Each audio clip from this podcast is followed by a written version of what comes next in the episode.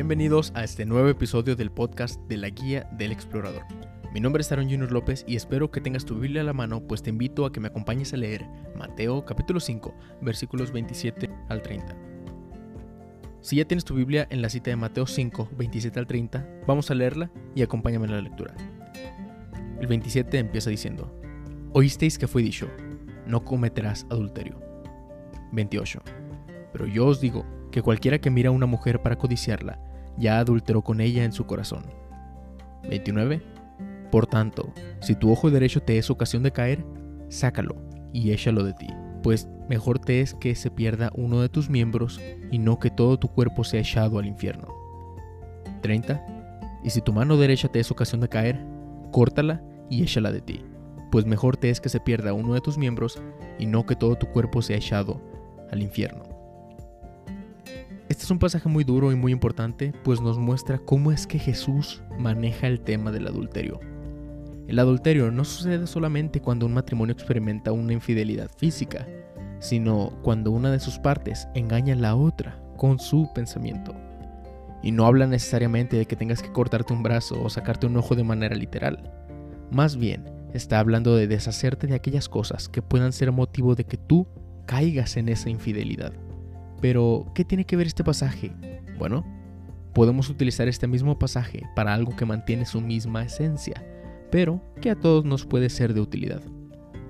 El enfoque que le da Jesús a este pasaje es el del adulterio, pero si buscamos su significado real podremos encontrar que un sinónimo de la palabra adulterio es traición. Posiblemente ya puedas deducir por dónde va este mensaje. Si tomamos el concepto de la traición y nos basamos en este pasaje, podremos encontrar una enorme revelación con respecto a qué es lo que nosotros debemos hacer.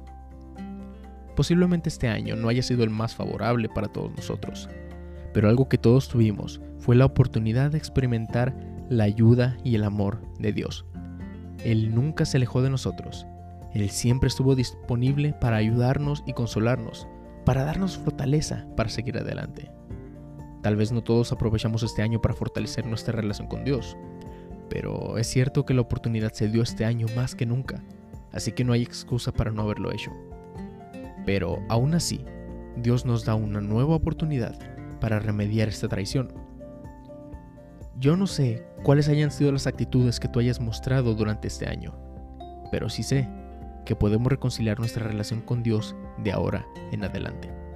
Es por eso que este mensaje se titula Deshazte de aquello que te haga caer porque así como un matrimonio puede caer en adulterio si no se deshace de lo que puede hacerlos fallar, nosotros debemos deshacernos de todas aquellas cosas que nos alejen de Dios, que nos hagan traicionarlo. Y estas cosas que pueden hacernos caer en traición a Dios se llaman pecado.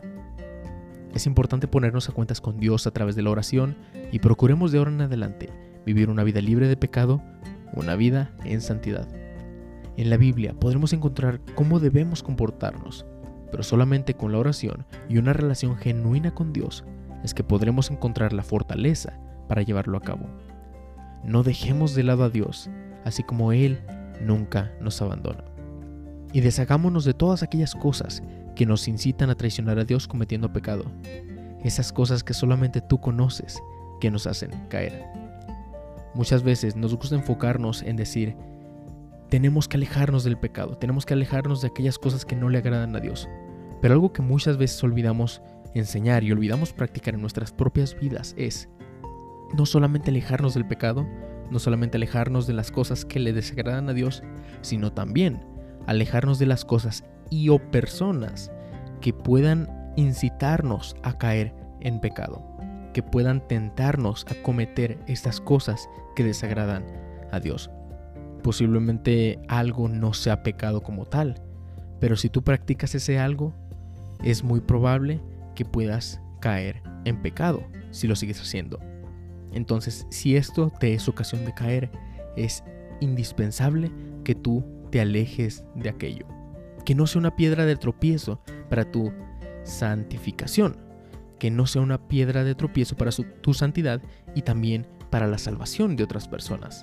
El testimonio de las personas, de los creyentes, es muy importante no solamente para nosotros poder mostrar al mundo que vivimos una vida en santidad, una vida cristiana, sino también para demostrar lo que Dios hizo en nosotros, que es lo que Dios puede hacer en la vida de las demás personas, para que las demás personas que aún no conozcan a Cristo puedan acercarse a través de nuestro ejemplo y sentirse animados a generar este cambio en sus vidas a través del arrepentimiento genuino de sus pecados, el aceptar a Cristo en su corazón y el cambiar su manera de vivir.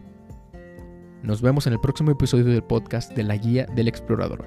Suscríbete a mi canal en YouTube y sígueme en Facebook e Instagram con el mismo nombre, La Guía del Explorador.